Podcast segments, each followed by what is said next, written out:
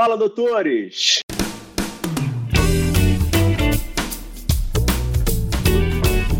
Fala doutores, eu sou Ricardo Valente, oftalmologista do Rio de Janeiro, idealizador do canal Fala Doutores, canal esse que você já vem conhecendo, venho tentando trazer as celebridades do mundo da medicina para tentar abrilhantar um pouquinho aí nossa vida, se Deus quiser pós-Covid, sempre privando pelas cabeçadas, eu acho que é onde a gente mais aprende. Hoje vocês podem perceber que nós estamos num ambiente de certa forma um pouco novo, completamente novo para mim aqui um ambiente muito, mas muito, muito legal para a gente fazer aí o nosso episódio número 100. Parabéns aí para o Fala Doutor, estou super feliz. E hoje temos uma baita de uma celebridade que eu venho tentando aí trazer para participar do canal aí. Um, eu acho que ele é a pessoa mais citada no Fala Doutores desde que ele começou aqui. Depois eu vou lembrar aqui de inúmeros colegas que já utilizaram essa celebridade que vai aparecer aqui. E estamos aqui na BIP Saúde para conhecer um pouquinho mais aí do seu CEO, Dr. Vander Cortese.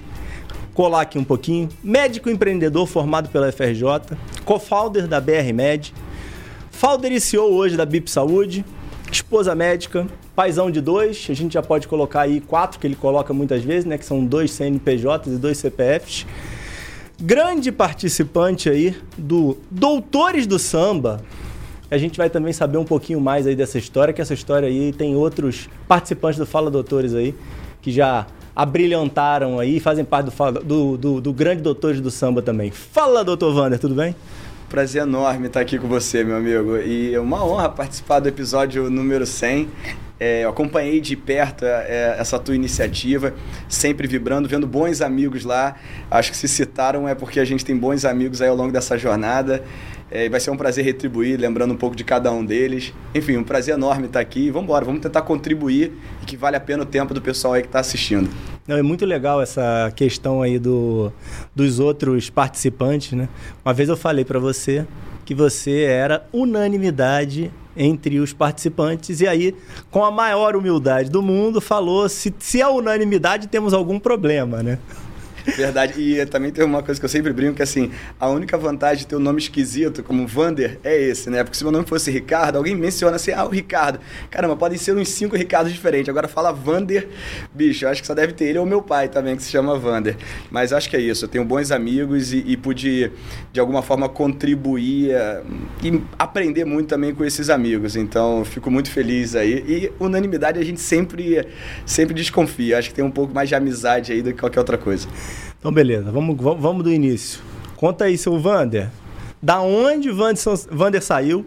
Onde é que você nasceu e como é que era a tua origem aí, questão de estudos, contato aí com a tua família, pai médico aí que a gente já sabe, conta aí pra gente. Beleza, então vamos começar por essa parte, assim, é, desde que eu me lembro, assim, eu tô perto da medicina, como você bem mencionou, meu pai é médico, eu tenho duas irmãs, minha irmã mais velha também é, é médica, e eh, foi super natural, acho que quando você é filho de médico, irmão de médico, e também quando você gosta de desafios, e aí aqui já lembrando um participante recente do seu, do seu programa que foi o Felipe, é, o Felipe lá, lá da, da Med Sul, da sua cirurgia, bem, é, a gente às vezes quer desafiar a medicina surge na nossa vida, muitas vezes assim, cara, o que é difícil aí? Disseram que medicina é difícil, vamos embora tentar encarar, ainda tinha influência da família, e assim foi, fiz medicina, é, nossas vidas se cruzam, porque uma das faculdades que eu entrei primeiro foi na Unirio, onde você era meu veterano lá e temos né, grandes amigos em comum.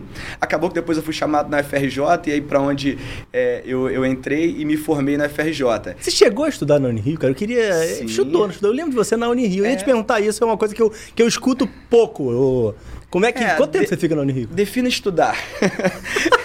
Assim, eu frequentei, frequentei a, a Unirio, inclusive, aí no, nos conecta com o ponto que foi onde eu conheci o time eh, lá, o, o, o João, conheci o Diogo e a galera que veio a compor o Doutores do Samba. Então eu era aquele calor, uns quatro períodos mais novo, que o pessoal tocava um pagode e eu gostava disso, confesso que sempre gostei.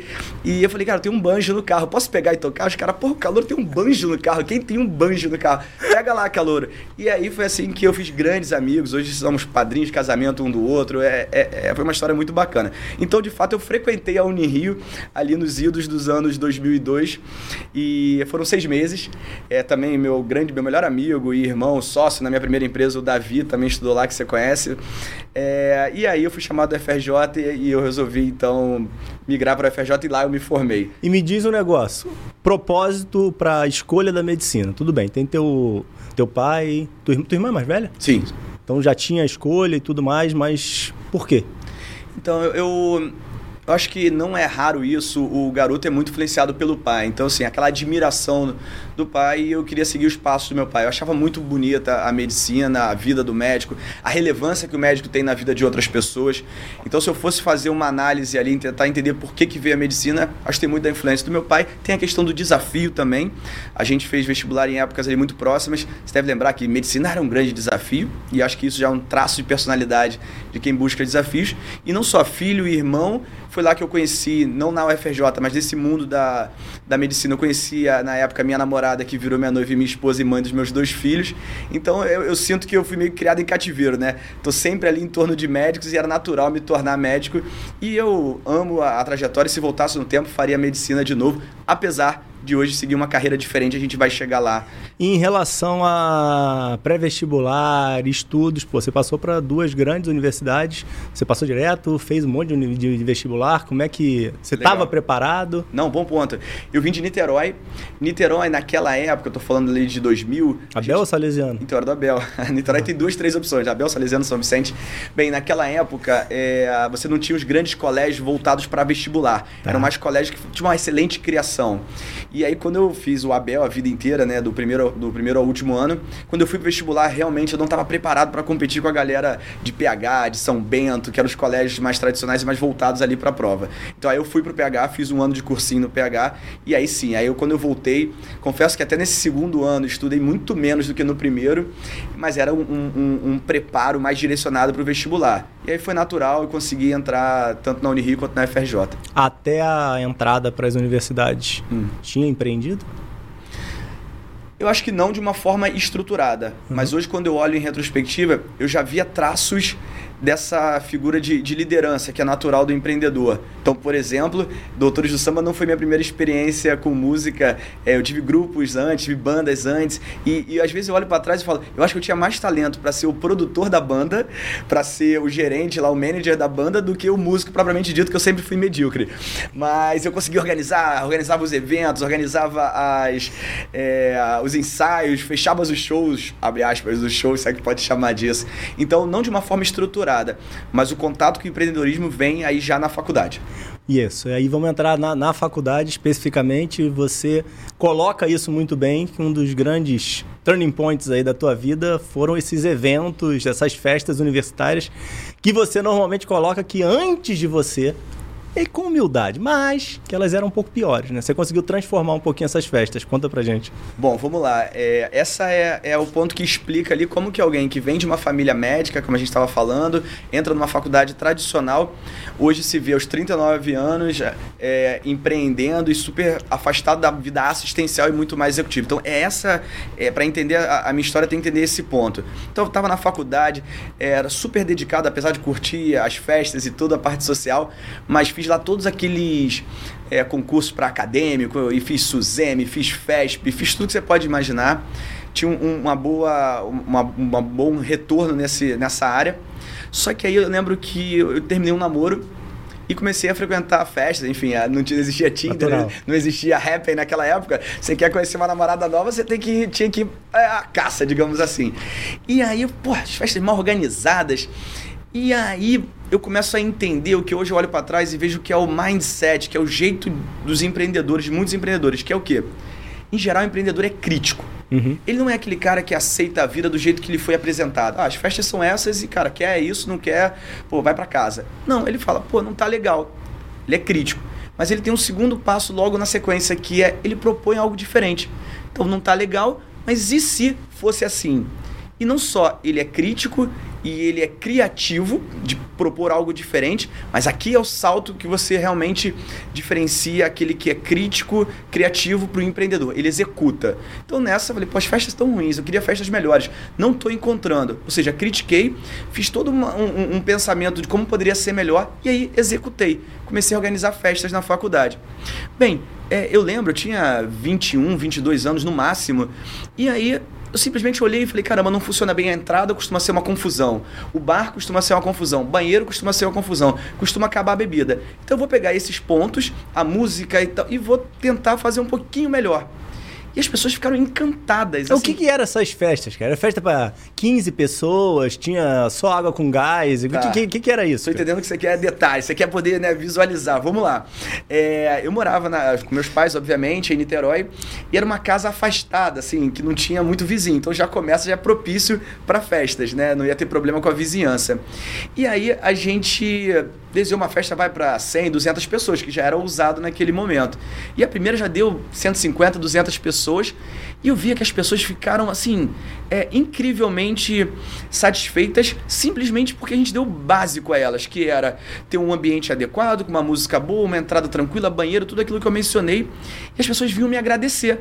No fim do dia, no fim da noite, eu olhava, caramba, todo mundo feliz vem me agradecer. No final eu abria lá e olhava, ainda tinha sobrado dinheiro. E eu ainda arranjava volta e meia, né? Conheci umas meninas lá, eu sou homem casado, tenho que tomar mais cuidado com as coisas que eu falo. Brincadeiras à parte, falei, cara, tá tudo funcionando. Então vamos embora, vamos fazer a próxima. E aí, coisa que eu faço até hoje, 20 anos depois quase, é, ouvir muito o feedback do, do cliente. A BIP, então, é um caso de construção em cima disso. É a pedra angular da BIP, é ouvir o, o, feedback do cliente. E a gente foi melhorando e acelerando essa história. Nos próximos anos, as festas alcançaram números assim, 1.500, 2.000 pessoas e lembre-se, no quintal da casa dos meus pais.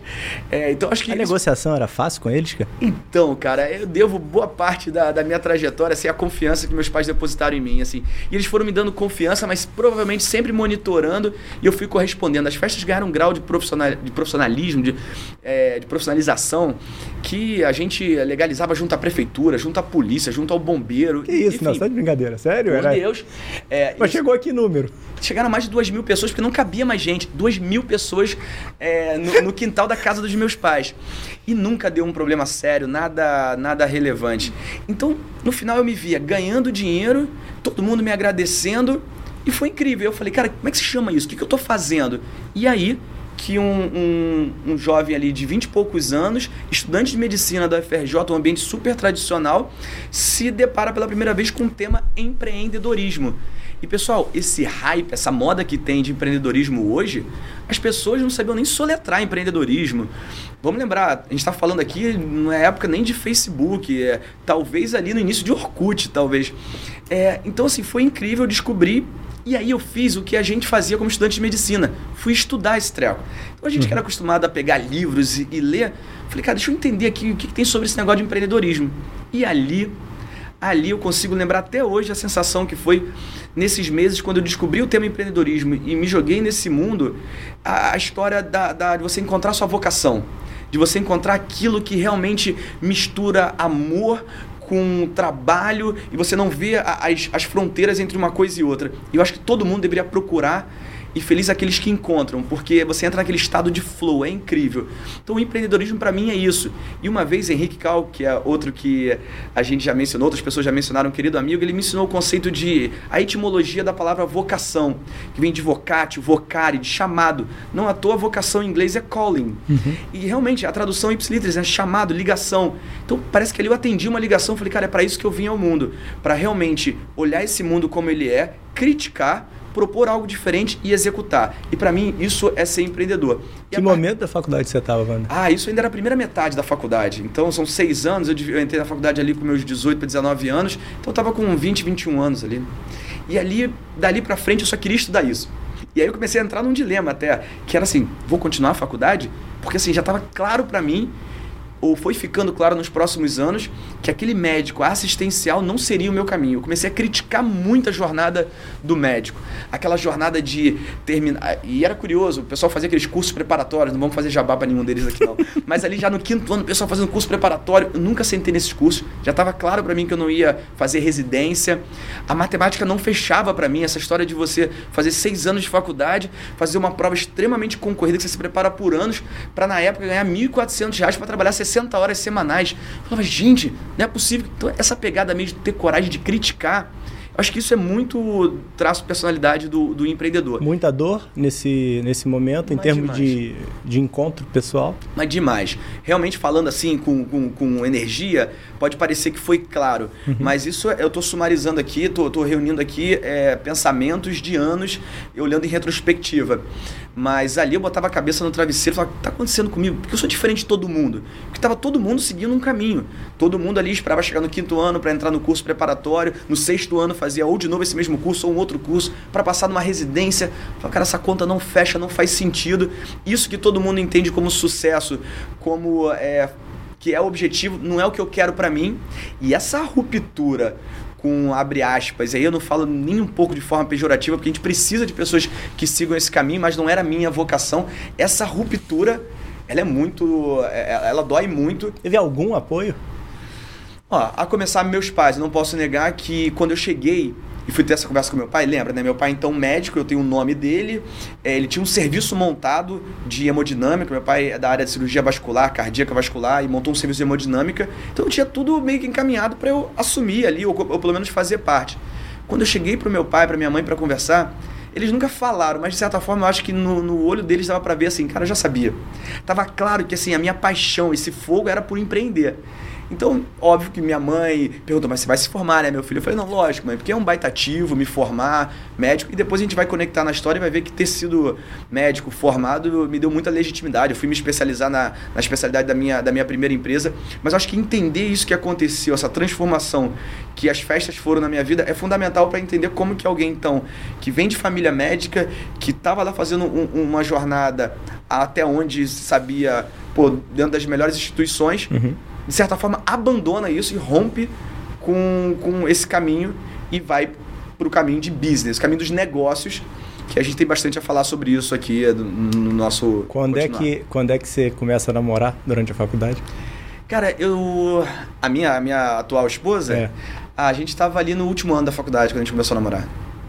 Ah, ela é de lá também? Não, ela não é do fundão, ela formou na Gama. Tá. Aí, aí, aí vocês terminam mais ou menos parecidos. Isso. E aí você passa toda essa fase aí de com esses eventos, tentando se encontrar. E aí tem conexão nisso daqui, o, a tua busca pelo IBMEC também, né? Perfeito.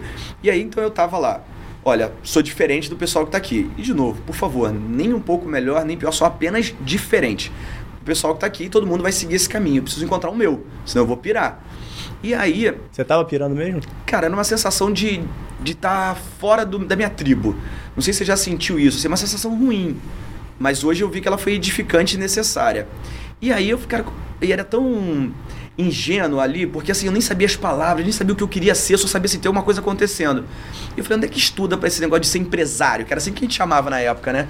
Seria empresário. E aí me falaram aqui no, no Rio, me falaram da FGV, me falaram do IBMEC, me falaram do COPEAD. E eu fui conversar nessas instituições. Detalhe, eu ainda não estava formado, eu estava no meu último ano de medicina. E aí eu bati lá na rua Presidente Wilson, no IBMEC, que foi um dos locais que me falaram. E aí uma pessoa destinada a conversar com potenciais alunos me recebeu. E aí ele foi fazer um diagnóstico. E essa pessoa, eu queria lembrar exatamente é, o nome dela e poder voltar lá e agradecer, porque essa pessoa fez um diagnóstico interessante.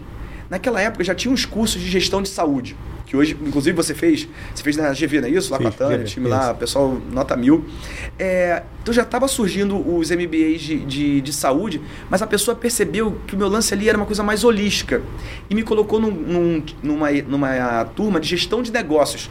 Então, na minha turma, eu ia ter como colegas economistas, administradores, engenheiros, nenhum, nenhum médico, ninguém nem mesmo da área biomédica. Só que teve uma curiosidade. Lá pelo meio da conversa, ele foi entender que eu não era formado ainda. Aí foi minha primeira negociação, porque para você fazer um curso de pós-graduação, pressupõe que você tem que ser formado. Falei, pô, bicho, olha só, eu já fiz cinco anos de faculdade, mais de cinco anos, eu não vou é, ter, eu não vou largar a faculdade. Então me deixa começar, porque eu não estava preocupado por diploma, estava preocupado em, em, encontrar minha tribo, em aprender, entender lá o que, que era isso que eu que eu estava querendo estudar. E eu negociei com ele, falei, se eu não formar, você não me entrega meu diploma. Uhum. Mas eu não estava preocupado com isso. Obviamente formei é, em medicina, como você sabe, e concluí o curso seis meses depois que eu terminei a faculdade de medicina. Então tudo certo teu ponto nisso, isso eu acho super interessante. Eu busquei o MBA de saúde querendo continuar, vamos colocar, foi insegurança minha. Uhum.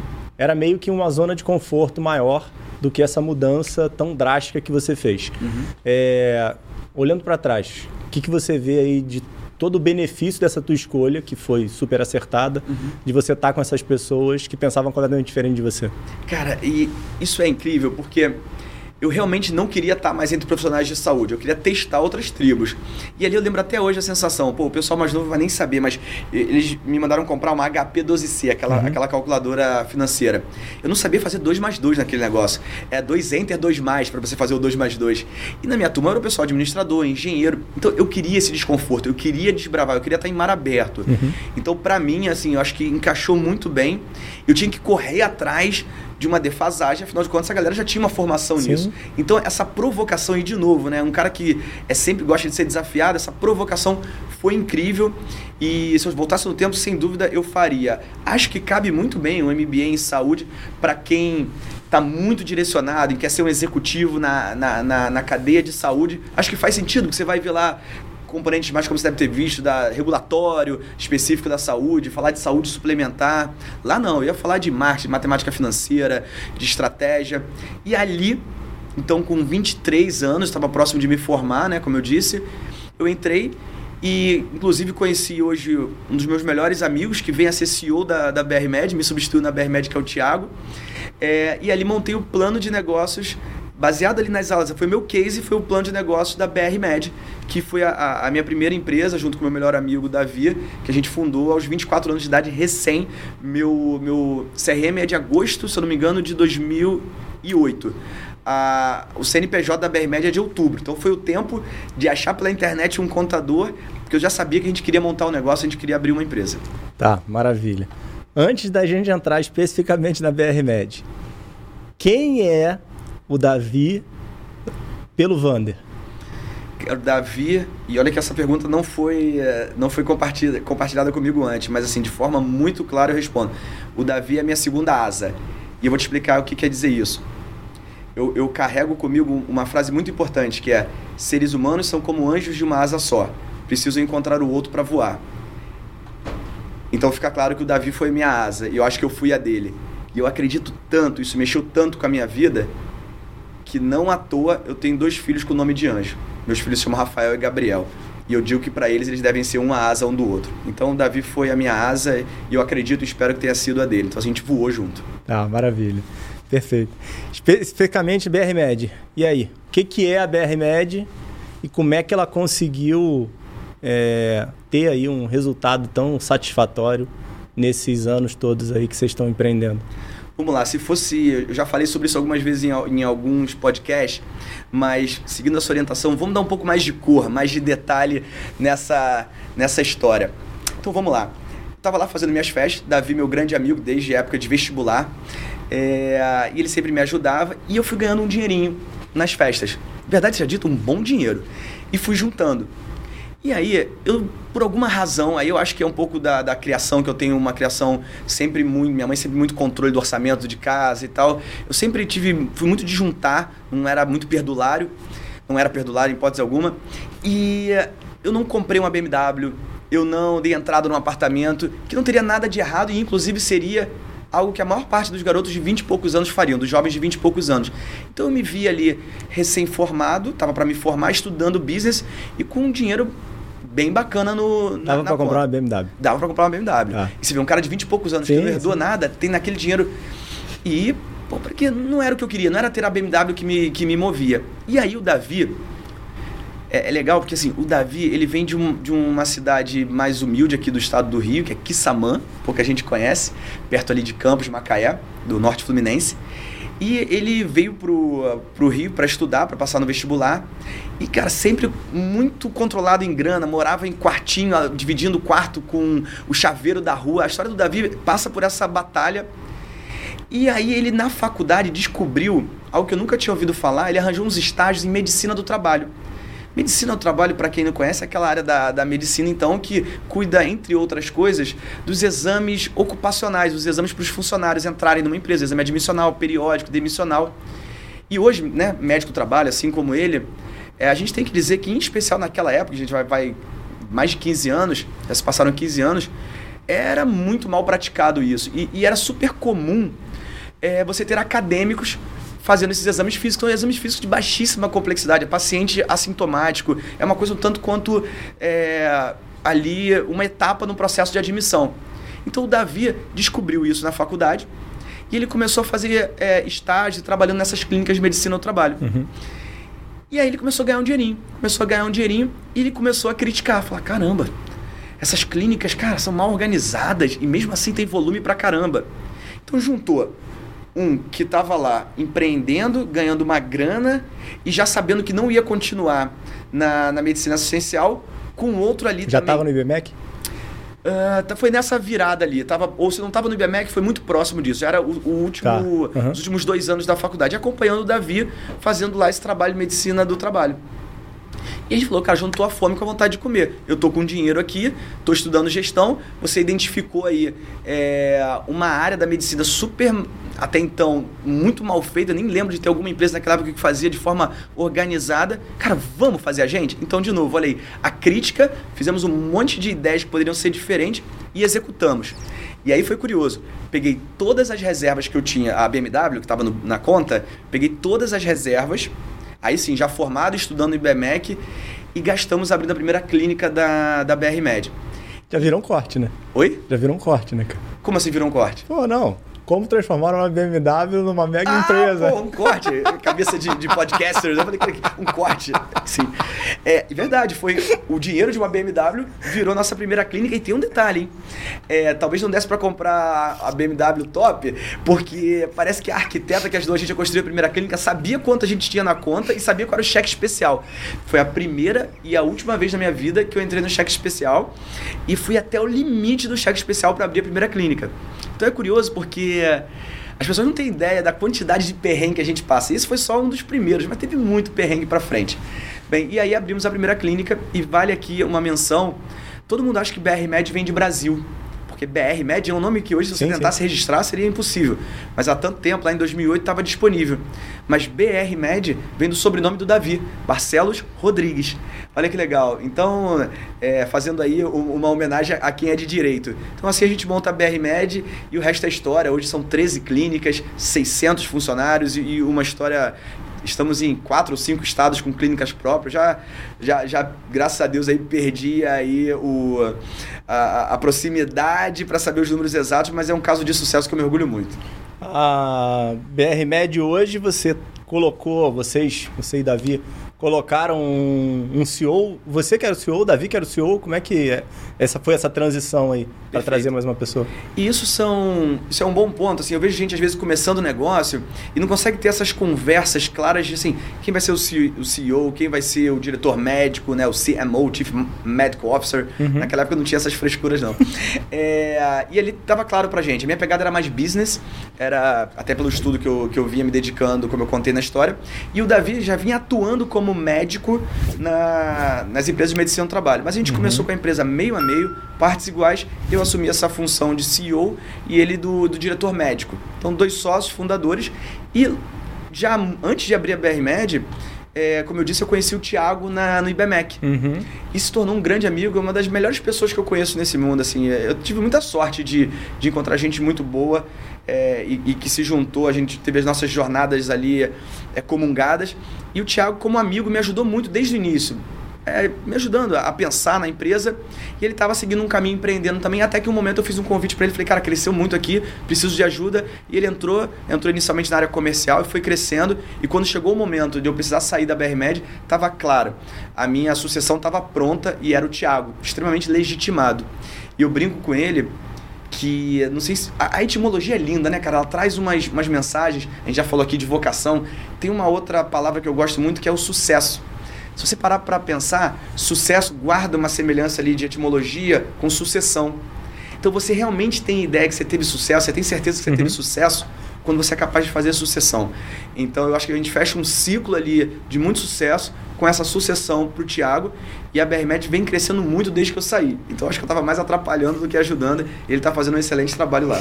Tá, maravilha. Aí esse momento de BRMED, você termina no fundão em 2008. Isso. Tá. É, tava aí engatado no IBMEC, BRMED crescendo, acredito eu ainda sem relevância, né? Sim. Quanto tempo que demorou aí para A jornada da, da, da BR-Med, é, os primeiros três, quatro anos ali, era quase morrendo semana sim, semana não. Então, assim, é, isso é sempre um ponto muito legal. Eu acho é. que você é uma das pessoas é, hoje é, de, de, sucesso que mais coloca isso para o jovem empreendedor, né? Uhum. Que as coisas não são fáceis e vamos tirar um pouquinho a foto aí da, da capa da revista e vamos Perfeito. falar das verdades.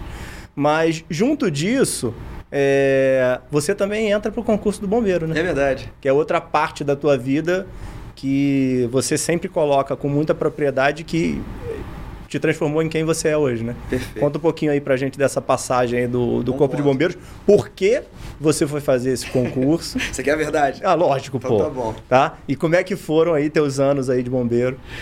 Ah, vamos ver onde isso vai dar. Primeiro, que as pessoas, voltando no ponto anterior, que as pessoas que não contam é, os episódios de quase morte, as dores mal dormidas e só contam o sucesso, fazem um desserviço para potenciais Perfeito. empreendedores do futuro. Porque se esse aspirante a empreendedor não entender que se você quiser, você bota um pi em cima disso. Mas que vai ter muita porrada uhum. no, na, na, trajetória dele, cara, nem venha. Porque assim, você vai se machucar. Empreender é uma máquina de moer pessoas.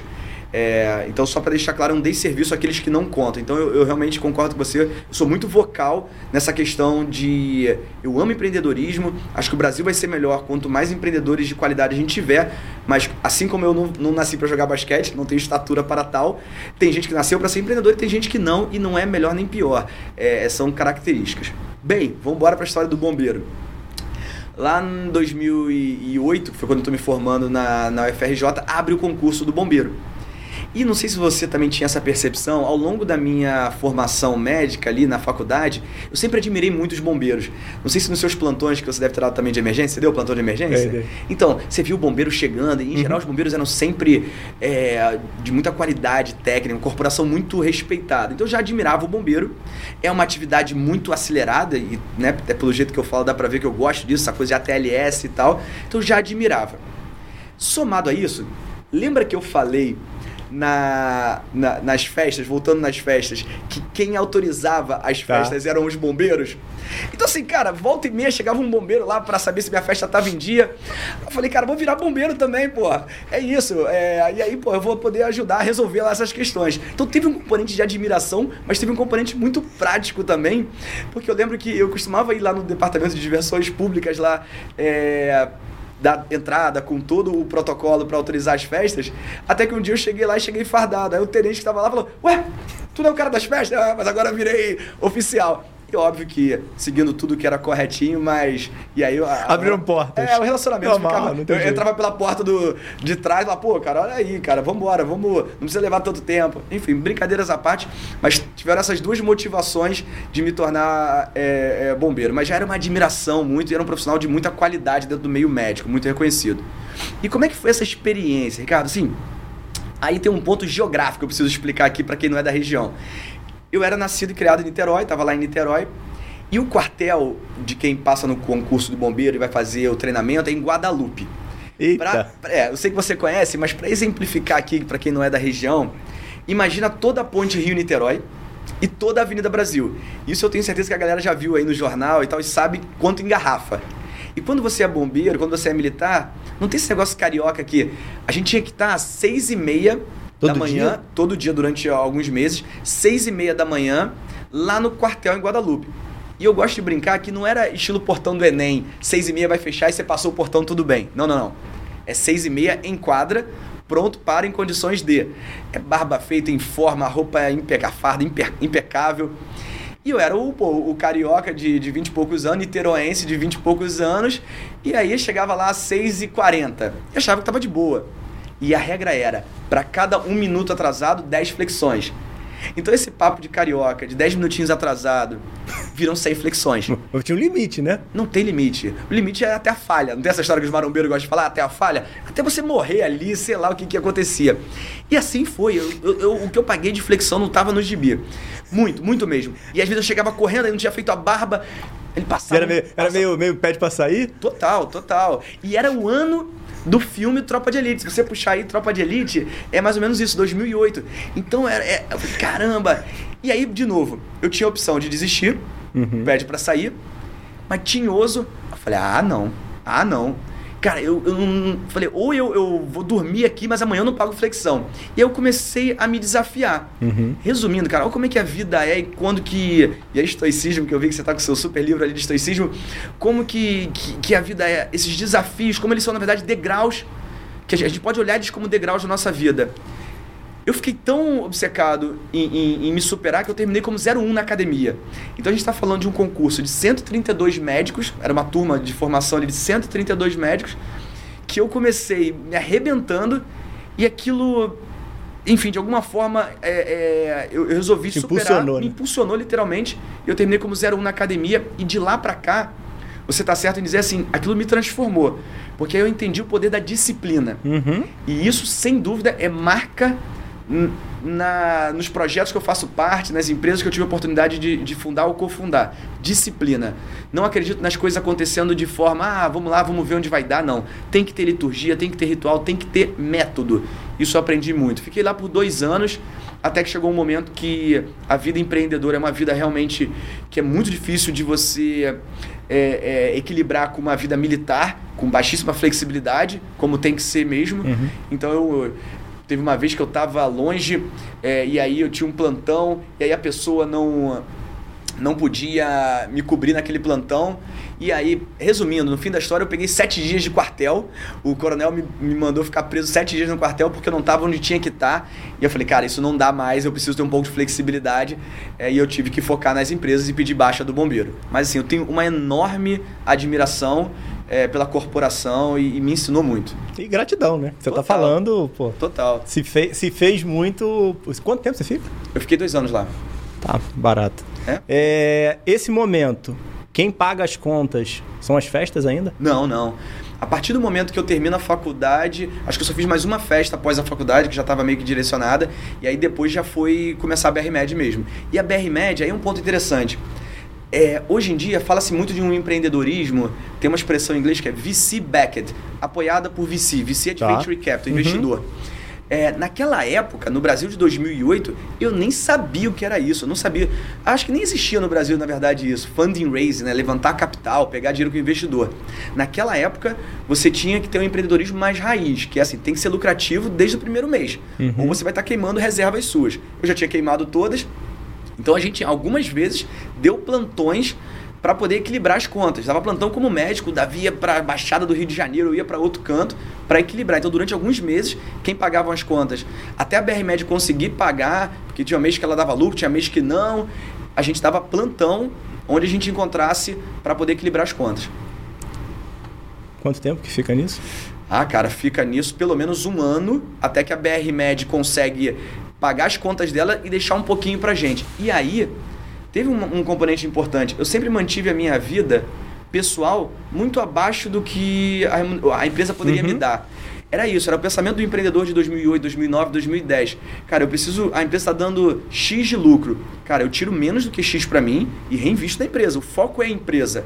De novo, o foco não era comprar um apartamento, o foco não era as viagens em executiva. Ali, um momento, era reinvestir na companhia. Então acho que isso foi uma decisão muito certa minha e do Davi. Então tirar o mínimo e essa é a vantagem de quem começa a empreender um pouco mais cedo.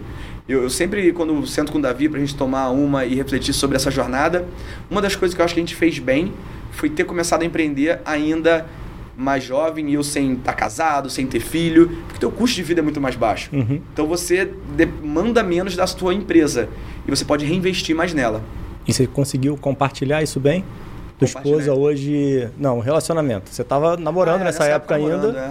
é, tinha essa conversa? Sim. Em termos do pessoal, tipo, pô, vamos focar nisso, não vamos inventar É. de casar agora. Ela também queria. A gente é era que... muito novo. Ali estamos falando assim de 25, 26, 27 anos. Casamento acho que nem tava na, na agenda ainda, né? Eu fui casar com 33 anos. Aham. É, então, assim, super tranquilo. Ela também fazendo a residência dela, minha esposa é anestesiologista. Uhum. Então, acho que. E, e não faltava pra gente ter aquela vida, porra, boa de 26, 27 anos, né? Mas, assim, sem luxo naquele momento. E Tá. aí, o legal é isso. Eu tive a felicidade de hoje poder compartilhar. E aí são né, anos e anos empreendendo, compartilhar os resultados financeiros disso com quem estava do meu lado nesse momento de estudante, nesse momento de recém-formado, de empreendedor em fase inicial, contando ali a, o, o, o, o dinheiro suficiente para poder viver e reinvestir. E hoje ela e toda a minha família pode de alguma forma usufruir agora de um pouco de conforto. Teve alguma maior crise dentro da BR-Med em que, Davi, não dá, cara, vamos fazer outra coisa, porque isso aqui não é o caminho, a gente errou. Cara, eu podia perguntar assim, escolhe uma letra, escolhe um mês. É, cara, tiveram muitos, mas muitos. Assim, de novo, sendo muito honesto, o- a literatura do empreendedorismo fala das Near Death Experience. É, cara, você quase morre várias vezes nesse caminho. Quase morre. É, por exemplo, se a gente pegar 2008 até, vai, 2015, 16, quando eu tive ali à frente da BR-Med antes de ir pra jornada da BIP, a gente pegou o Brasil decolando, Uhum. a gente, né, o Cristo decolando, Sim, sim, sim, a gente pegou o Cristo afundando. É, exatamente. Então, assim, é, e você empreender no Brasil, com essa oscilação, com essas crises a cada dois, três, quatro anos. Então, inúmeras vezes, assim, é, de, de realmente da gente botar a cabeça no travesseiro e falar, cara, joguei fora os últimos X anos da minha vida, Uhum. porque vai quebrar. E aí, sei lá de onde o empreendedor, e aí talvez ter um, talvez não, com certeza ter um sócio, amigo, nesse nível de, de relacionamento que eu sempre tive, nessa hora um abraça o outro, bicho, desmorece não, vambora, vambora, e, e conseguimos superar todos os, os casos, mas tiveram inúmeros. Teu filho mais velho, BR-Med. É, hoje, olhando para trás, é uma empresa ah, madura que provavelmente vocês conseguem colher frutos dela. É, qual foi o turning point? Que, que, que, que, momento em que ela virou a chave e meio que qual foi o diferencial de vocês conseguirem ser o que, que vocês hoje são no mercado? De novo, né? Eu teria vários momentos super importantes, mas na história da BR-Med, é, eu aprendi a importância de você escolher bem seus sócios e ter muito cuidado nas sociedades que você faz. É, a BR-Med, em algum momento, a gente aceitou outras pessoas fazerem parte da BR-Med. E se tem uma coisa que é extremamente comum para matar uma empresa, é problema societário. Então, na BR-Med, quando a gente conseguiu entender, e aí eu não estou falando da minha relação com o Davi, a gente teve outros sócios ao longo Sim, da sim. jornada e que, olhando para trás hoje, eu acho que fizeram mais a gente perder tempo do que construir. Então, acho que na BR-Med, quando a gente consegue resolver essas questões, e aqui fica é, a, a lição que eu aprendi para, de novo, sempre tentando give back, né? sempre tentando Uhum. ajudar quem vem depois. Eu vejo as pessoas muito animadas quando tem uma ideia, numa mesa de bar ou num churrasco, e aí três, quatro amigos batem uma, um chopp e resolvem se tornar sócios. Uhum. Eu não sei o que precisa fazer para uma empresa ter sucesso, mas eu posso ter certeza, eu te digo com certeza que esse tipo de sociedade que começa assim Uhum. tem tudo para dar errado. Então, é, a reflexão sobre a, a- a escolha do sócio, a complementaridade, a necessidade de ser sócio, ou será que isso é uma parceria? É, isso eu acho que é um pouco negligenciado e pouco falado. Uhum. Então, cuidado com o cap table, que é o nome bonito aí para o quadro societário. Então, na BR Med, quando a gente consegue tirar essa, é, esse barulho, esse ruído e foca no time Tirar o mato certo ali, alto, né? tira o mato alto, aí a gente voou, deslanchou e não tem problema de economia, não tem problema de inflação. Cara, a gente com o time certo, você passa por todas as tormentas e, e sai mais forte. Veio o Covid, bicho, assim, é, o que, que foi isso? Deixa eu só destacar mais esse ponto. Cara, de uma hora para outra, vamos lá, a gente está falando de um business, que é a medicina ao trabalho, que todo esse business, ele é ele foi criado e ele existe por conta de lei, né? É uma obrigatoriedade legal Uhum. as empresas fazerem esses serviços. Quando veio a pandemia, na medida provisória do Bolsonaro, e eu não estou criticando a medida dele, mas constatando aqui, com uma canetada, entre outras coisas, caiu a necessidade de fazer exames ocupacionais. Uhum. As empresas não precisam mais fazer de forma medida provisória, não sabe-se lá quando que isso ia, ia perder esse efeito. Então, com uma canetada, o nosso negócio, nossa principal receita foi embora. E naquela altura a gente já tinha mais de 400 funcionários, ali no início de 2020. Qual é, qual é a realidade hoje, Bermed? É quantos funcionários mais de e 600. o que é o faturamento? Mais de 600 e uma empresa de próximo de 100 milhões de reais de faturamento ano. Então, pô, é é uma empresa hoje, pelo menos de médio porte. E aí, e aí praticamente zerou na pandemia depois dessa Zerou, caneta. é o próximo de zerar. Eu falei, cara, e você imagina uma folha de pagamento de 400 funcionários? São milhões. Como é que eu vou ficar mantendo essas pessoas? O que, que eu faço? Demito? Eu e se você conversar com a maior parte dos empreendedores, esses 15 dias de março de 2020, Uhum. até então vir aquela, aquele programa do governo que permitiu que você pudesse, é, de alguma forma, colocar seus funcionários é, recebendo pelo governo, sim. e você pudesse afastar eles das atividades. Enfim, mas eu achei que ia quebrar mesmo. Eu falei, cara, foram 12 anos, aquela altura, 12 anos da minha vida, um negócio que pô, é bem sucedido, lucrativo, emprega centenas de pessoas, eu achei que ia quebrar. E é esse tipo de, de problema que você tem que estar preparado quando você resolve virar empreendedor. E eu acho que pouca gente está preparado para isso, ou pelo menos pouca gente considera isso. O que tem de gente entrando no mundo do empreendedorismo por conta do cidadão que eles veem no Instagram, com a vida de empreendedor, né, CEO, lifestyle, sim, sim, isso sim, é uma armadilha, isso é furada. E aí chegamos no seu filho aqui, BIP Saúde, é... 2016, né? Que é Isso. Você tava lá. e quando... Não, é- é- esse episódio é muito engraçado, que João Paulo me levou para essa reunião lá no, no Le Monde, onde a gente tem consultório. E isso eu nunca te falei, Rafael. Eu eu tava com uma ideia muito parecida, cara. É mesmo? Cara, de de, de, de, de, utilizar o, Você já o pensava celular. em empreender? Você pensava em empreender naquela época? É, o, Você já empreendia pô, meu pai é de que- telefonia, né, Sim, cara? Então, pai. assim, tenho muito a questão do. De business de, de- não, não é nem a questão do business, e sim da utilização de, de, de app e a questão da, da companhia telefônica, o que a gente consegue fazer como. E aí, pô, tipo, queria alguma coisa pra é, fazer, conectar o, o médico com o celular, com o paciente. Eu tava muito num pensamento. E aí é a maior maravilha que eu adoro que você fala que ideia não vale de porcaria nenhuma se você não consegue botá-la no papel e executar. E você é meu ídolo nisso daí, porque. E, ne- e ne- e nesse dia, eu tava. O, o que eu te coloquei nesse dia, que o Johnny até me sacaneia, que ele fala, pô, te levei no negócio, você fala mal do cara. É, mas era uma dor que eu tava tendo que eu não tava conseguindo solucionar que eu achava que ia ser muito difícil dos médicos aceitarem isso e a guerra toda que você ia ter de operadoras para conseguir monetizar o, o business inicialmente que vocês construíram. E você tava certo. É, e aí, como é que. Conta aí um pouquinho da, do início dessa, dessa, dessa BIP passada é, e como é que foi essa construção aí da tua Vambora. ideia. Beleza. Então a gente está lá na história, eu estava como cofundador e CEO da BRMed, é, já colhendo frutos, já com uma vida mais, muito mais confortável. E aí começa ali, se você puxar na memória 2015, 2000 e- 2015, indo de 2015, a gente começa a usar o nosso smartphone assim de uma forma desenfreada. É a época que explode Uber, Aqui no Brasil, Uber, Waze, WhatsApp, Netflix, tudo isso que todo mundo hoje tem no celular. E aí, como é que foi esse estalo pra, pra, pra BIP? Eu falei, caramba, a gente tem hoje um aplicativo para cada uma das nossas demandas do dia a dia. Eu brinco que se você quiser pedir comida, arranjar namorado, você tem aplicativo para isso. E não tem para acessar a saúde. Então essa é a forma mais clara de eu dizer assim, caramba, critiquei algo. Olha aí de novo o framework. Critiquei algo, cara, não é possível. Saúde responde por cerca de 10% do PIB do país e tem esse hiato, esse gap. Ninguém ainda criou algo é, que é saúde no, no, no smartphone. E aí o, o empreendedor ele critica, fala, e se ele vai e quer fazer? É quase que mais forte que ele. Falei, cara, vamos criar isso. E aí eu já estava empreendendo na, na BR Med. E aí a gente começa com uma ideia de criar um app que fosse esse app para a pessoa acessar a saúde no celular dela. Só que beleza, acessar a saúde é muito genérico.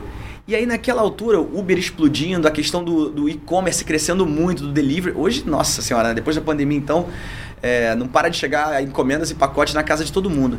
E eu de olho naquilo, falando, poxa, o que, a gente pode fazer em saúde? E eu sempre curti a ideia da ten essa tendência do delivery, do serviço em casa. E aí eu falei, cara, se a gente fizesse saúde em casa? Beleza, assim começa a BIP. E uma curiosidade, não sei se eu já compartilhei isso com você, mas você sabe de onde veio o nome BIP? Já, já... Não, não. Não tem ideia? É. é, o nome BIP, tem gente que acha que vem da, da buzina dos carros. Achei curioso isso, mas não é comentei logo no início, sou filho de médico, cirurgião cardíaco, e meu pai andava com aqueles pagers, aqueles bips. Sim, sim, sim. E era muito comum a gente estar tá, eventualmente num jantar no domingo à noite, saindo da missa uhum. ou no cinema, e aquele treco tocar ia lembrar do meu pai sair correndo para ir para o hospital, porque tinha que ver o paciente que estava tendo alguma, algum sangramento. Então, bipar. E aí, falando sobre isso, conversando com minha esposa sobre a criação da plataforma, tá aí, BIP é o nome. E aí surgiu e daí veio o nome BIP. Bem, então BIP tem essa ideia. E o nome é muito bom. Ah, é muito legal, né? Tem o nome e sobrenome, é BIP Saúde, mas acaba ficando carinhosamente como, como BIP. Bem, voltando aqui, a gente queria criar, criar esse aplicativo que fosse é, um acesso à saúde e queria muito usar essa tese do saúde em casa. Você tinha esse esse propósito era definido para você ou poxa você está aí numa jornada e você vai amadurecendo e construindo isso. Você nesse momento você tinha essa ideia desse desse desse ato que você coloca, desse gap que esse, esse aplicativo não existia? Ou é algo que hoje você consegue olhar para trás e você consegue ter uma maturidade maior para falar isso? Não, assim, teve uma construção ao longo do caminho, mas assim, era claro para mim que existia esse ato uhum. e era claro para mim que existia essa tendência do e-commerce, do e-commerce, tá. do, do delivery, é, de você usar a tecnologia para fazer as coisas de forma mais eficiente. É um, coisas que antes eram restritas a quem podia pagar mais, então o Uber. Quando você pensa no Uber, poxa, talvez seu pai, pela posição que tinha, um executivo, ele tivesse acesso a um motorista com um carro preto, levando ele de um lugar para o outro. Uhum. Era para esse tipo de profissional que existia um carro preto com motorista. Quando chega o Uber, ele faz a pessoa comum poder ter isso. Uhum. Então eu uhum. queria usar tecnologia e eu queria preencher esse ato, esse gap. E aí você deve lembrar que a ideia que você foi nesse evento e que você me, me ouviu falando uhum. e fez perguntas bem ácidas ali, e eu lembro que marcou, foi por isso que o João Paulo falou, porra, tu te leva no evento e você fica marretando cara. Bicho, foi, foi super construtivo. É... Era a ideia do médico em casa. Uhum. E sim, essa ideia do médico em casa, que eu olhando para trás hoje, eu acho que eu insisti por muito tempo, essa sem dúvida não foi para frente e olhando para trás é fácil de entender por quê. Porque ela dependia ali das operadoras, né, dos planos de saúde concordarem uhum, e viabilizarem. Uhum. Naquele momento, não era algo que as operadoras acabaram comprando a uhum. ideia e a gente teve um problema ali de business model, não, não foi para frente. Pô, tá aí um ano, um ano e pouco, pegando reservas minhas né, da, agora de, da BR Med, que já era uma empresa lucrativa, me dava reservas uhum. e pegando as minhas reservas e colocando capital ali. Sozinho? Sozinho. E foi, foi Bota aí na cifra de milhão. Aí você não, você não teve o shopping com os amigos, botou, vamos fazer isso aí todo mundo junto. Pelo contrário, ali eu já tinha aprendido a lição. Lembra que na tá. BR-Med, talvez uma das maiores lições foi uhum. por limpar o quadro societário e, e me ater às pessoas que Às realmente... a gente erra de novo, pô. É, não, aí, aí é demais. Aí é demais. É, vamos errar coisa nova. Bem, e ali então eu falei, cara, vou começar é, sem necessariamente um sócio aqui do meu lado. O Davi já estava num outro momento de vida dele, uhum. já naquela altura, com dois filhos caminhando pro terceiro filho. É, então ele queria uma muito mais tranquilidade. E eu falei, não, cara, eu ainda tava, pô, ainda não era, não era casado, não tinha filho, dá para desenvolver isso aqui. Então, nessa inquietude, fui e, e comecei a BIP. Bem, aí depois de um ano insistindo no médico em casa, é, eu tive um grande aprendizado. Que foi o seguinte: os clientes que mais chamavam, e eram poucos, mas que mais chamavam o médico em casa eram as mães, para os filhos, então chamavam pediatras. Porque realmente, assim, é a, o público mais sensível a. Imagina, uma criança com febre, né? Você é pai sabe também, uma criança com febre na madrugada é totalmente diferente de você com febre sim, na madrugada. Sim, sim, então, o nível de, de preocupação do que pode ser, de como vai evoluir, e as mães eram mais sensíveis a isso e chamavam. Então acabou que a BIP começou a pegar esse caminho da pediatria, do público materno infantil. Uhum.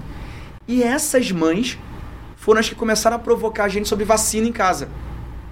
Então, na verdade, não foi, eu preciso ser muito honesto nisso, não foi um insight meu, um dia sentado, pensei em, em, em vender vacina. Não foi uma maçã que caiu na minha cabeça e eu, pô, eu falei, eureka. Não.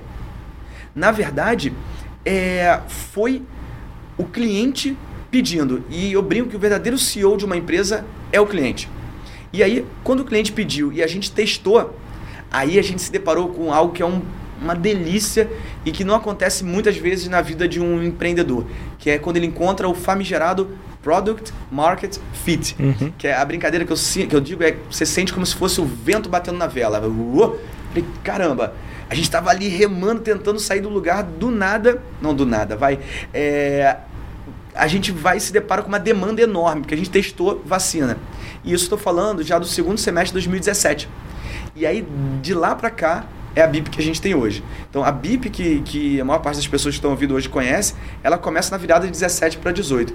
E todo 2016 e o primeiro semestre de 2017 foi só porrada na cabeça. De novo, não foi fácil, pensei em desistir várias vezes, mas hoje mil e tantos colaboradores e dezenas de milhares, né, mais de uma centena de milhares de usuários se beneficiam disso.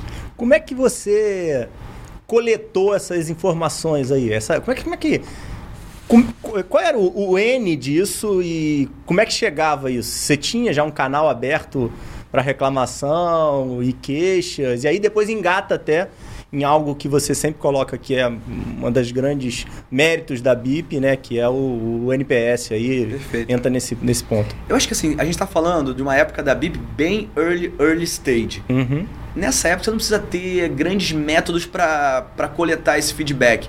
Porque assim, o, o founder ou os founders tem que estar tá ali perto do cliente, tem tá. que estar tá ouvindo, tem que inclusive ser o cara que atende o telefone uhum. e conversa com a pessoa, o cara que liga para o cliente, seja para ouvir um elogio, para ouvir uma reclamação.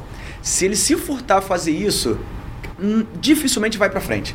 É, então, como que a gente fazia? Estando ali muito perto, a gente era uma empresa de 10 pessoas, de 15, sei lá, no máximo 20 pessoas a essa altura. Então, era, era viável eu fazer isso. Uhum. E até não muito tempo atrás, eu participava da leitura de todos os comentários detratores. Então eu focava naquele onde tinha problema, não queria me regozijar em cima dos milhares de elogios. Onde tem problema, onde é que a gente pode melhorar? Essa cabeça uhum. sempre foi muito crítica. Então naquele momento, ouvindo os clientes, ali nos primeiros atendimentos de vacina domiciliar e vendo as pessoas muito felizes, eu falei: opa, tem negócio aqui. Vamos botar energia, vamos botar mais é, oferta aqui para ver se, se uhum. continua tracionando. E aí o resto é história.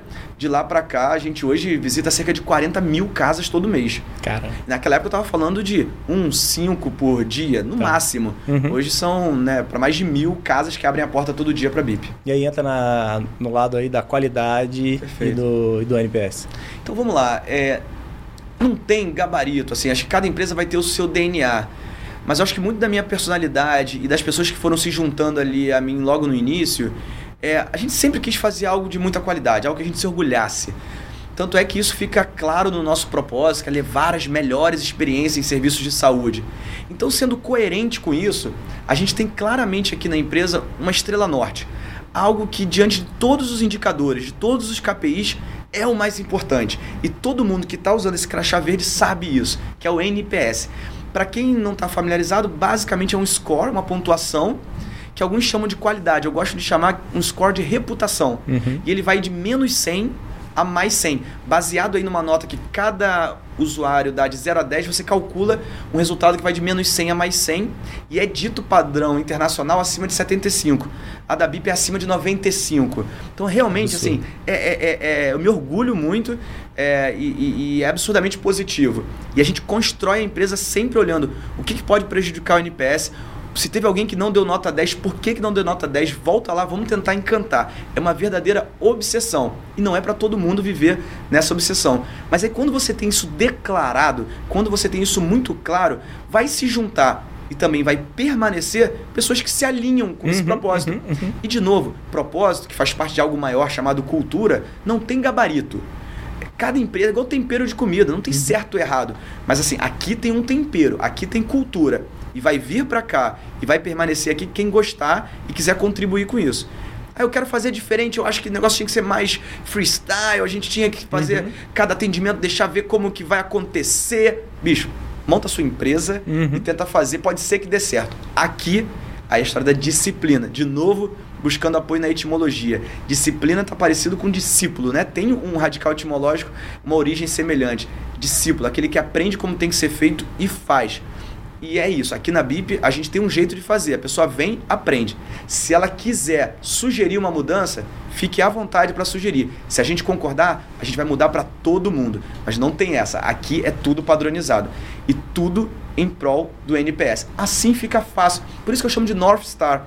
Estrela Norte. Assim, cara, no momento da confusão mental, porque a vida, às vezes a gente está com tanta coisa acontecendo, às vezes não é um estúdio controlado.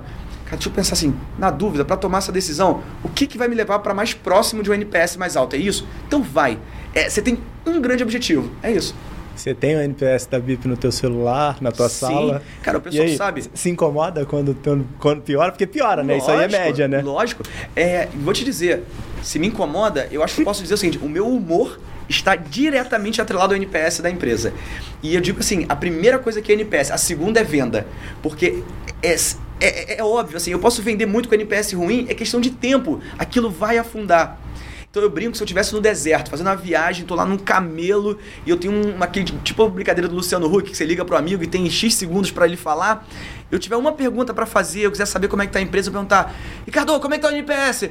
97, Pum, caiu. Tá tá bom, bicho. Se você me disser que tá 97, 98, 99, o resto vai se resolver. Uhum. Agora, trabalha com NPS ruim, é questão de tempo para tua empresa sumir do mapa. É porque a gente tinha que marcar, cara. Eu devia ter combinado com a Ana de, de, de saber o NPS do dia. Cara. Tinha Não. que ter te, te, te, vindo, vi- vindo só no dia. Se, bom, espero hoje que esteja ótimo. Sim, sim. Graças a Deus. Até porque assim, pra gente chegar no fim do mês com NPS 95 ou mais, chega a ser raro a gente ter uma reclamação. Mas elas, eu olho pra elas como assim, oportunidade.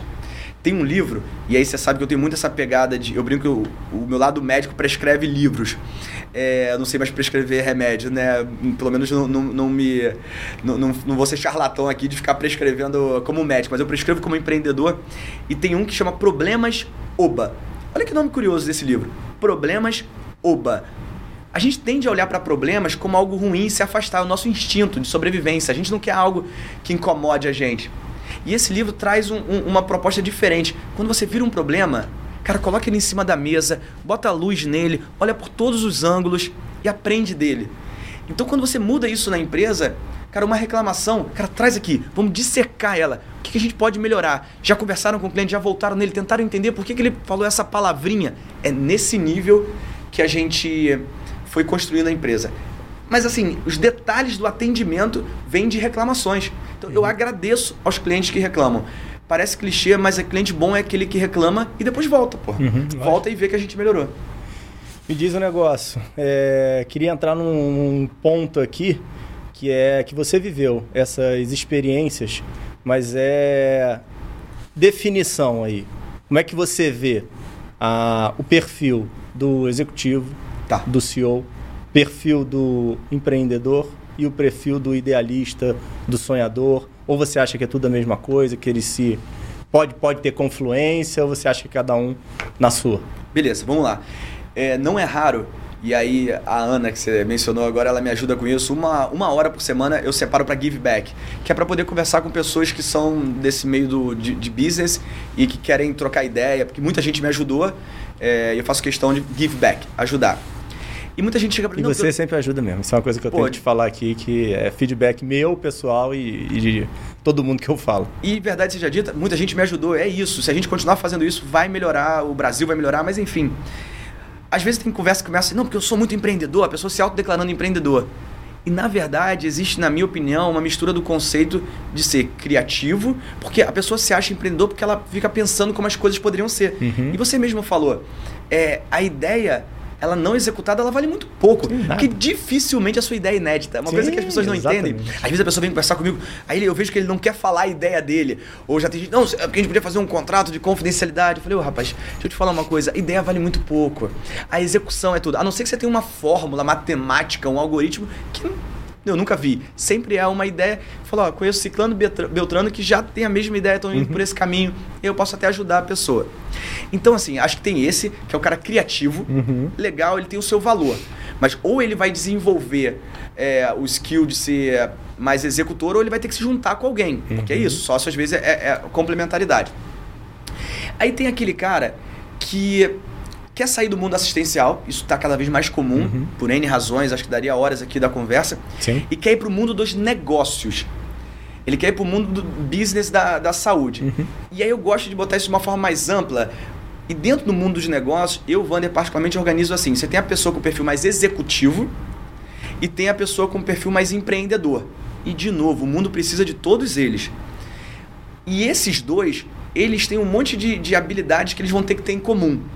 Ambos vão precisar, de alguma forma, entender, nem que seja o mínimo, de finanças, de marketing, de pessoas. Só que tem uma grande diferença entre eles para mim. A diferença entre eles é o apetite ao risco. Uhum.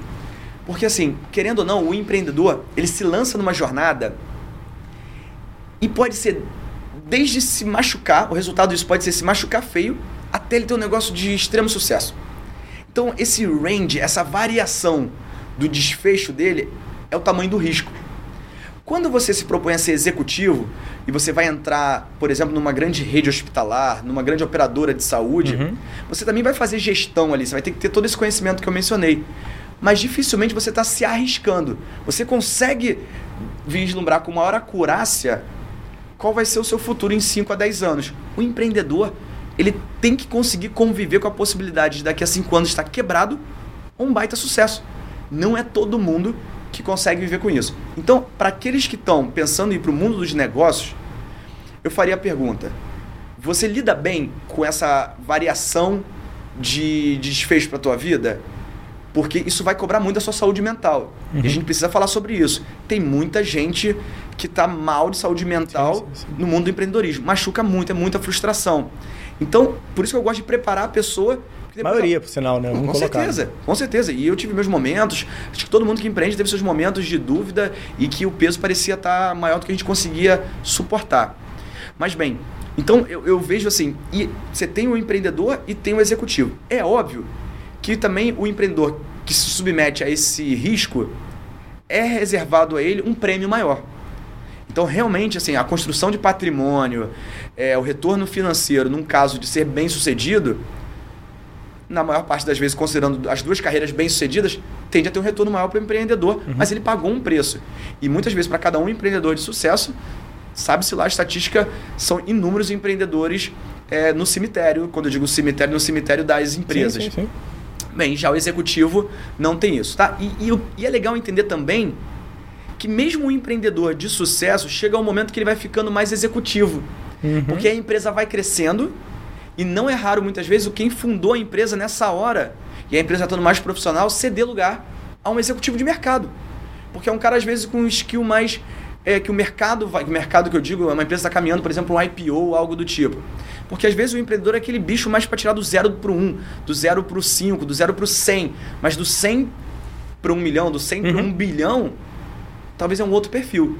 Acontece às vezes daquele founder empreendedor conseguir ir amadurecendo se tornar um bom executivo. Isso não é garantia e esse, esse jogo de self-awareness, de você se conhecer, é fundamental. Ele vai evitar muita frustração. E muitas vezes você consegue isso sozinho, às vezes com a ajuda de uma profissional psicanalista, às vezes com mentores. É importante você se cercar de gente é, que pode contribuir para você saber a tua posição. Então eu diria assim: é, é importante deixar claro, pelo menos como eu enxergo, executivo e empreendedor. Me diz um negócio. Você é, adora falar aí do, do seu título hoje é, da associação da Endeavor. Ah, legal. O que, que é a Endeavor? Como ela te ajudou e como é que ela vem ajudando aí o empreendedorismo no país? Boa. E você tá certo, eu adoro, porque eu adoro tudo que envolve a Endeavor. Então vamos lá, quem não conhece a Endeavor, cara, faz uma pausa aí, dá um Google, porque se você gosta de empreendedorismo, você tem que conhecer a Endeavor tem muita gente falando de empreendedorismo, virou uma moda, curso de empreendedorismo. É aí gente que nunca empreendeu, querendo ensinar empreendedorismo. E a Endeavor, para começar, vai ser um local onde você vai ter gente empreendedora falando de empreendedorismo. Então você pode ter certeza que existe um crivo de qualidade. Então, pra, no mínimo, para você consumir conteúdo, a Endeavor é uma fonte segura. E a Endeavor ela é uma rede global formada por empreendedores e, e que tem como objetivo fomentar o empreendedorismo de alto impacto, porque acredita que o mundo vai ser melhor, como eu disse, quando você tem bons empreendedores impactando, melhorando a economia, gerando emprego. É, foi fundada aqui na América Latina e hoje é global. Assim, eu não vou aqui chutar, mas assim, certamente algumas dezenas de países uhum. já tem time da Endeavor. É, E, e como que a Endeavor me ajudou? Eu, eu quem gosto... buscou quem? Hum, quem buscou quem? Eu acho que foi natural, eu não confesso que eu não vou lembrar, uhum. mas quem aqui tiver interesse, você já empreende. Então, para fazer parte da Endeavor, de fato, uma coisa é você consumir o conteúdo, mas para fazer parte da Endeavor, a Endeavor tem uns programas de entrada. E hoje eles se chamam Scale Up. Uhum. É o programa chamado Scale Up da Endeavor. Então você pode entrar no site da Endeavor, aplicar e vai colocar os dados da sua empresa e em você a, atendendo alguns critérios, então legal que já começa ali um crivo, em você atendendo alguns critérios, você é convidado a participar de um programa Scale Up. Bem, e aí esse programa é um programa para você fazer parte, começar a fazer parte da comunidade Endeavor. Você é uma pessoa que fez o Scale Up. E aí você vai ter lá encontros com mentores, vão fazer um diagnóstico da sua empresa, vão ver como podem te ajudar. Deixa eu dar um exemplo quando a BIP foi Scale Up. Que a Bermed foi Scale Up e depois a BIP também foi. Ah, aí, você começou na Endeavor com a Bermed? 2016 e depois a, a ah, BIP legal. em 2019 ou 20. E olha que bacana, olha que caso legal. Quando eu fui fazer o Scale Up, eles fizeram meu diagnóstico e naquela altura eles viram que eu tinha um desafio, que era qual? Crescer um business que é intensivo em pessoas, nosso business depende de pessoa, no Brasil todo e mantendo um alto padrão de qualidade. Isso é um puta desafio. E aí eles me mostraram alguns potenciais padrinhos, mentores que poderiam me acompanhar nesse processo. Olha que diagnóstico bacana. Sabe quem se tornou meu padrinho e hoje um querido amigo? O CEO do Outback, o Pierre Berenstein. E o Pierre, se você parar para ver o Outback, pega do mundo dos restaurantes. Uhum. O Outback, ele tem essa característica de uma padronização incrível você pode comer aqui no Rio ou em qualquer outro estado, aquela batata, aquela Sim. cebola tem o mesmo gosto, a ambientação, o comportamento do cidadão que chega para te atender. Oi, meu nome é Wander, vou te atender. Ele ajoelha do lado da mesa, ele pega aquele pãozinho, ele bota lá a faquinha cravada no pãozinho. Aqui não. Um, eu fui aprendendo com o Pierre, aqui não é um, um símbolo tribal de, de, de boas-vindas. Enfim, tem toda é, um conceito por trás, uma cultura muito forte. Então, cara, o desafio da BIP era esse. A Endeavor me apresenta o Pierre e, de novo, que o Pierre ganha fazendo isso? Nada. Zero. Give back. Então, da forma como você disse que eu ajudei algumas pessoas, está aí, ó, um Pierre me ajudou e muito, se tornou um amigo querido é, e ajudou muito a BIP crescer de forma padronizada. E olha, mas ele ajuda batendo, não é ajuda dando tapinha nas costas, não. É mostrando onde a gente está fazendo errado, provocando. E ele falava, ele via que eu ficava incomodado. Ele, tá vendo esse incômodo que você tá tendo aí no, no estômago? Uhum. Então, pega disso e faz aí fomento para você melhorar. Porra, parecia treinador mesmo de, de alta performance, sabe? Então, é isso que você pode esperar na Endeavor.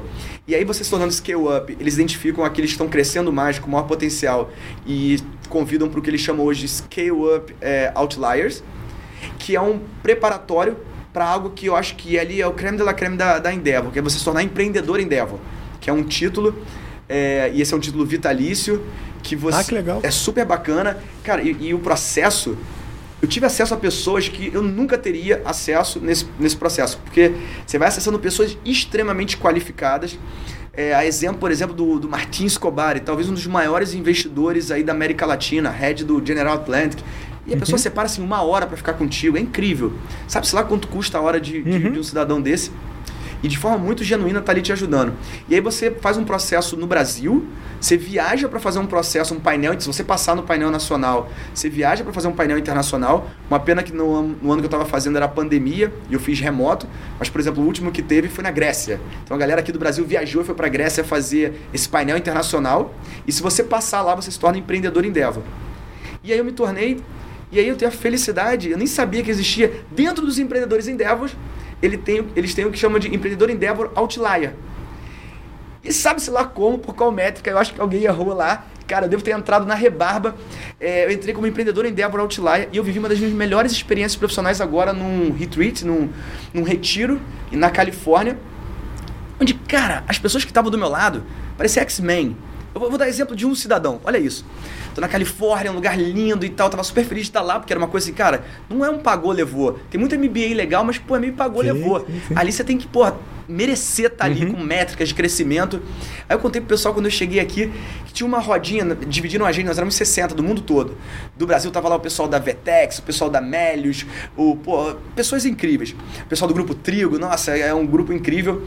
E aí tava lá, aí botaram uma grupinha de seis pessoas assim. E eu fui o primeiro a falar, mandaram falar e tal. Aí eu falei, eu sou o Wander e tal, não sei o que, blá, blá, blá. Aí o outro cara depois de mim, logo do meu lado. Pra começar, um cara boa pinta, todo porte atlético, louro, olho azul e tal. Falei, pô, beleza. Aí o cara começa a falar, não, porque eu já montei uma empresa e tal, fiz IPO por não sei quantos bilhões de dólares. Aí agora eu voltei, tô fazendo outra que já vale não sei quantos bilhões de dólares, não sei o quê.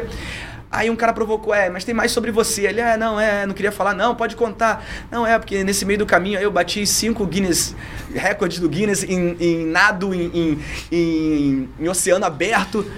Cara, nessa hora eu quase virei assim, será que dá tempo de eu voltar para o aeroporto, meu irmão? Porque o que eu tô fazendo aqui? Era esse nível de gente. Então a Endeavor, resumindo, se você gosta de empreendedorismo, eu brinco com é o meu Alcoólicos Anônimos. Porque ali tem empreendedor de verdade que sente as dores que a gente sente e se ajuda. Então, se alguém aqui não conhece, é a hora de entrar lá, dar pausa aí, entrar. E se tiver já com a sua empresa, acontecendo e crescendo, aplicar para o scale up. Me diz um negócio. Não, Felipe falou para mim no episódio pra caramba que um dos maiores ensinamentos que você deu para ele é que ele precisa ser faixa preta no que ele faz. É isso. Dá pra ser mais de uma coisa? Esse cara aí mudou um pouquinho tua mentalidade? Cara, você tem que estar tá sempre raising the bar, né? Assim, cara, tem sempre seu calor da mesa. É isso. Você tem que estar tá sempre querendo ser faixa preta. Uhum. Se você já tá faixa preta em alguma coisa, busque é, é, um local onde você possa melhorar. Porque assim vai chegando uma hora que você vai tendo, graças a Deus, alguma. Isso vale para tudo, para o médico, na carreira assistencial dele e para quem está empreendendo. É muito fácil você agora ficar posando, né? De, pô, tá indo bem e tal, é um case de sucesso.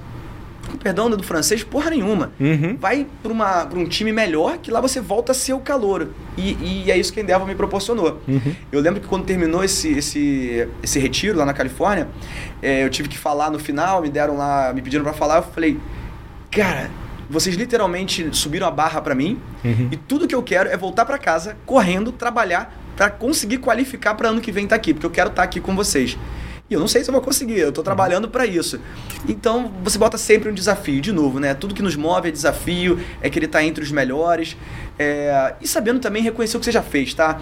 Eu acho que também tem que tomar cuidado, senão você não olha para trás. Então, é uma dinâmica interessante de olhar para trás, ficar feliz pelo que você já fez, mas não se acomodar e sempre se propor desafios, seja eles qual forem, não tem certo ou errado, é, seja na vida assistencial, na acadêmica, intelectual ou também empreendedora. Eu corroboro de uma ideia que você também coloca muitas vezes, que dar mais qualidade dentro de um serviço, cobrando mais caro, é meio que chovendo molhado e é muito fácil. É... E vocês estão conseguindo fazer isso aqui na BIP, dar qualidade com uma forma acessível aí para o cliente. Como é que vocês vêm conseguindo fazer isso? Como é que você construiu essa ideia? Bom ponto. Isso é um, um gancho também para eu dizer assim: às vezes as pessoas acham que empreender tem que ter uma ideia brilhante, revolucionária. Existem empreendedores assim, a lá Elon Musk. Uhum. Um cara um cara genial mesmo, assim. Um cara que vira e fala, quer saber, foguete podia, porra... o foguete não dá ré, o Elon Musk não dá ré. É uma elipse. Ele joga o foguete que vira e cai lá do outro lado. Porra, um cara... Esse é um tipo de empreendedor. Não é para mim não tem essa genialidade. Mas tem empreendedores mais a lá Jeff Bezos.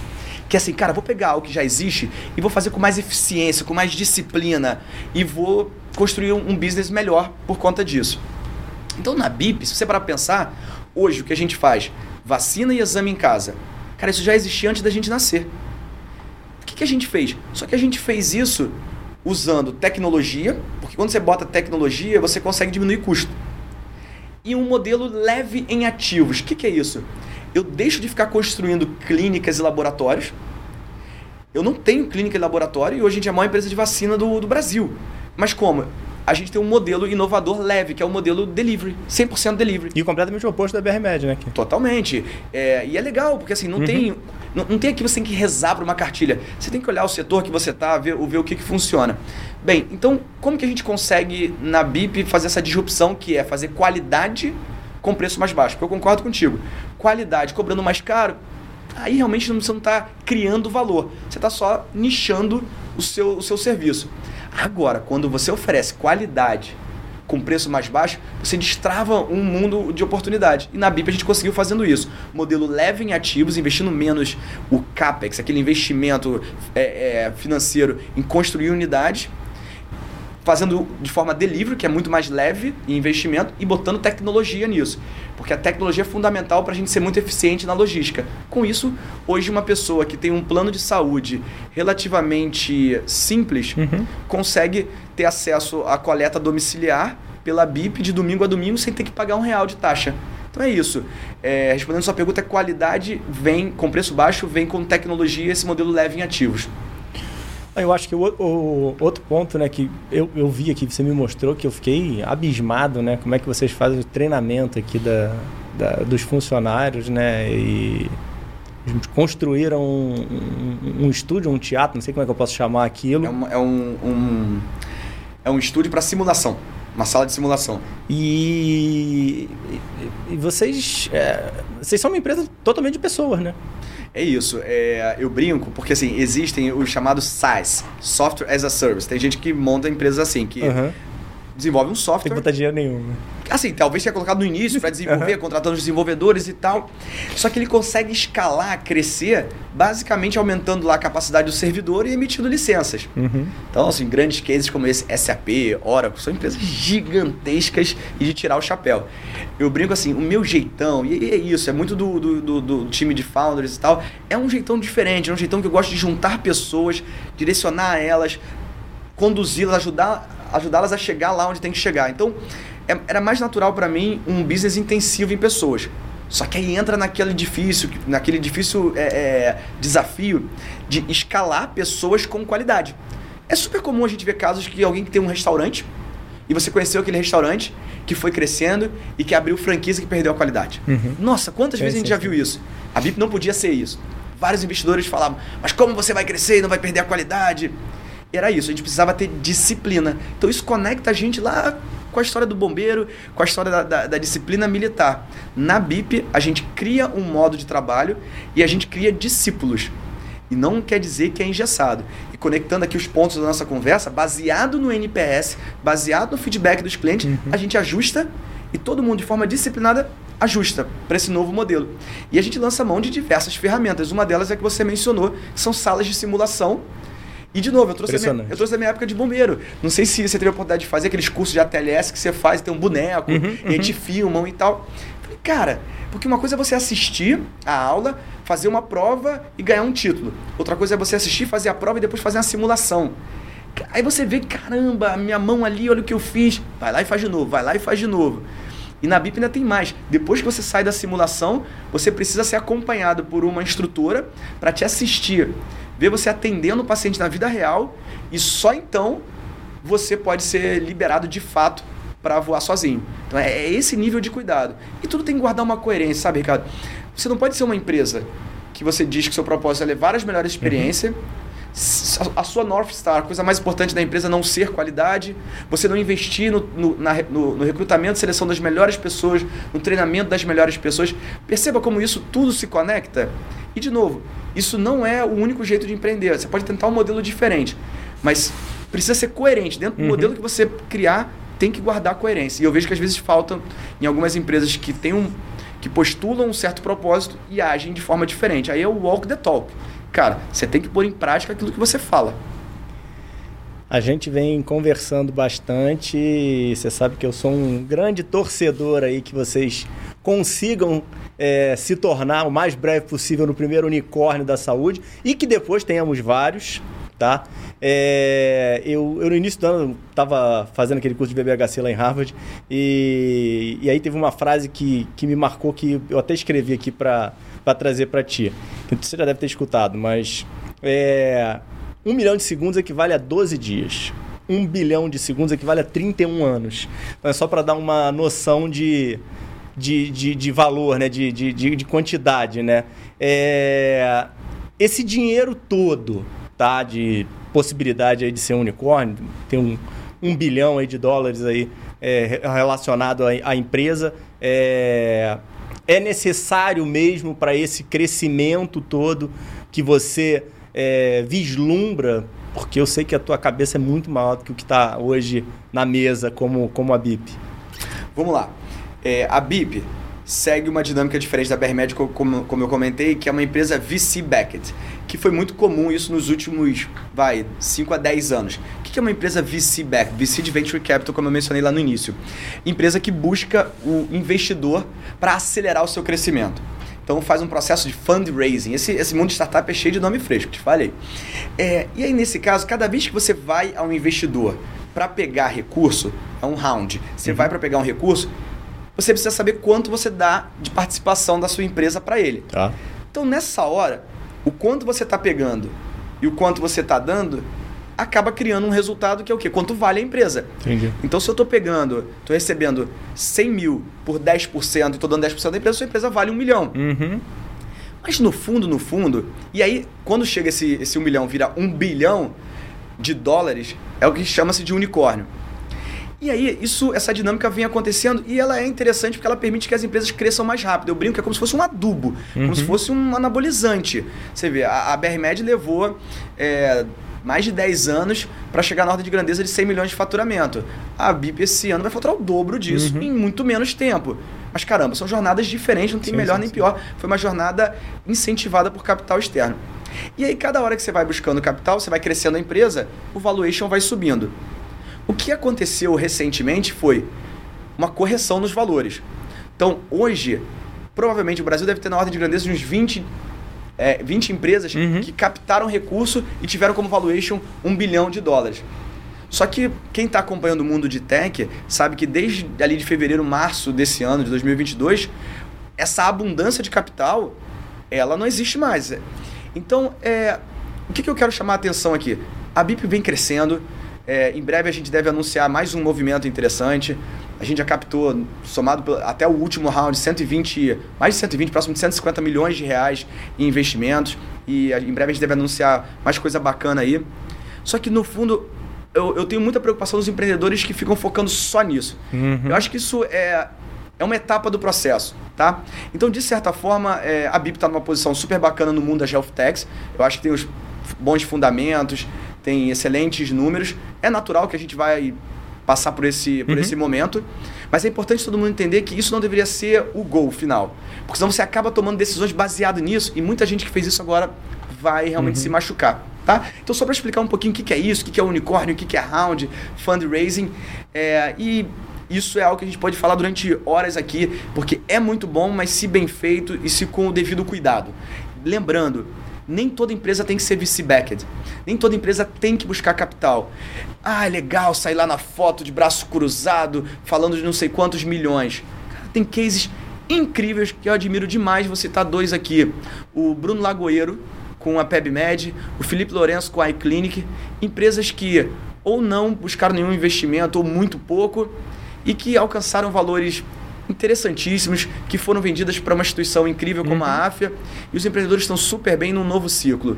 Então, só tomar cuidado porque houve um hype, houve um modismo em torno disso, e a gente precisa entender que essa euforia passou e que agora é hora da gente voltar a ficar mais próximo desse empreendedorismo raiz, que é um empreendedorismo que a empresa precisa caminhar para ser lucrativa, para ser sustentável.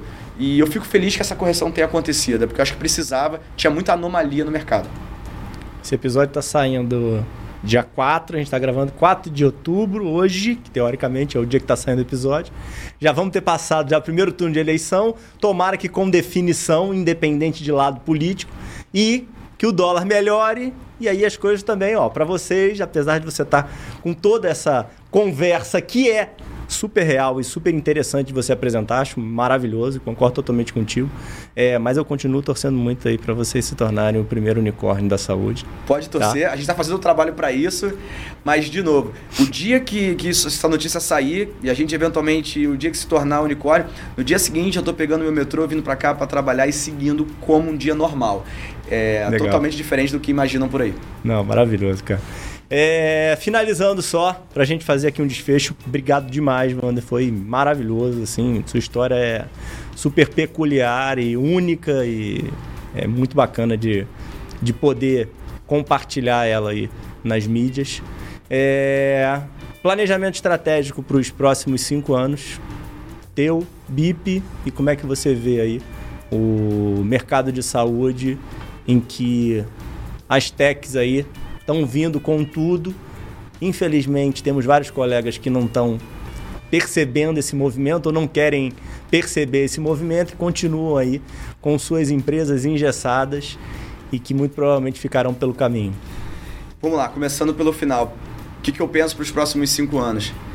Eu tenho certeza que nesse horizonte, quando tiver uma mesa de pessoas, seja num almoço de amigos, de família, e alguém falar assim, preciso de tantantã. Se esse tantantã for do mundo da saúde, eu tenho certeza que alguém nessa mesa vai dizer, já viu na BIP? Porque é isso que a gente quer se tornar, é isso que a gente está trabalhando, é ser essa plataforma e quando pensa em saúde, pensa na BIP. Hoje a gente faz vacina, faz exames, e a gente vai fazer infusões de medicamentos, vai fazer consulta, vai fazer marcação de exames, vai fazer entrega de medicamentos, tudo que a pessoa precisar de saúde, ela vai encontrar na BIP. E uh, o planejamento estratégico parte muito de como chegar lá, um passo de cada vez, sem afobação, com muita disciplina. Queria te agradecer por ter vindo aqui, um prazer te receber. Obrigado, cara. Um, um, um orgulho estar participando aqui do centésimo episódio do Fala Doutores, né? Assim? Então, me despeço agradecendo e desejando muito sucesso para você nos próximos 100 episódios. Maravilha, meu amigo. Obrigado. Fica com Deus. Valeu, amigo. Valeu, gente.